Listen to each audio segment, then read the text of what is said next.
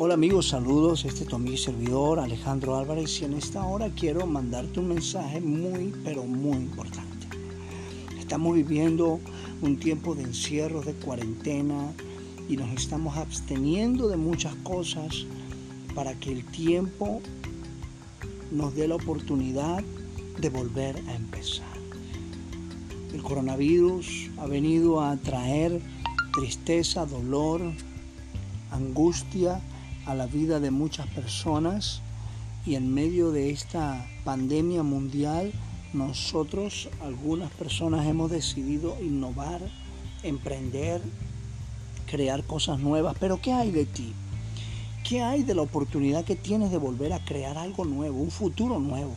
Toma este reseteo que el mundo nos está dando, toma esta pausa, toma este tiempo de, de stand-by que tenemos para volver a crear algo, un nuevo yo, volver a crear nuevos emprendimientos, volver a desarrollar nuevos hábitos de disciplina, volver a desarrollar nuevas rutinas de éxito que te ayuden a crecer en cuatro áreas importantes. Número uno, a nivel personal. Número dos, a nivel familiar. Número tres, a nivel eh, económico, organizacional, intelectual. Y número cuatro, a nivel espiritual. Yo creo que hoy en día el Señor nos está dando la oportunidad de enamorarnos de su palabra, de enamorarnos del tiempo de oración, que son las dos rutinas y dos hábitos de éxito que toda persona debe estar retomando hoy en día en primer lugar para crear un cambio de estilo de vida. Y si tú que me estás escuchando todavía no has tomado el tiempo para orar, no has tomado el tiempo para leer la Biblia, no has, no has, tomado el tiempo para tener tus primeras reuniones de negocios con Dios y el Espíritu Santo todos los días, yo quiero invitarte a que comiences una vez más y determines en tu corazón crear una nueva atmósfera agarrado de Dios.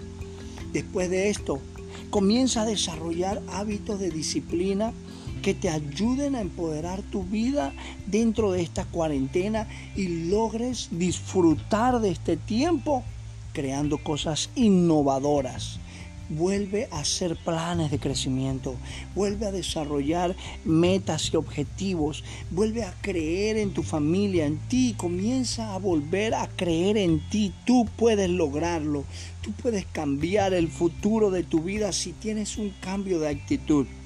Esto me hace recordar lo que la palabra de Dios dice.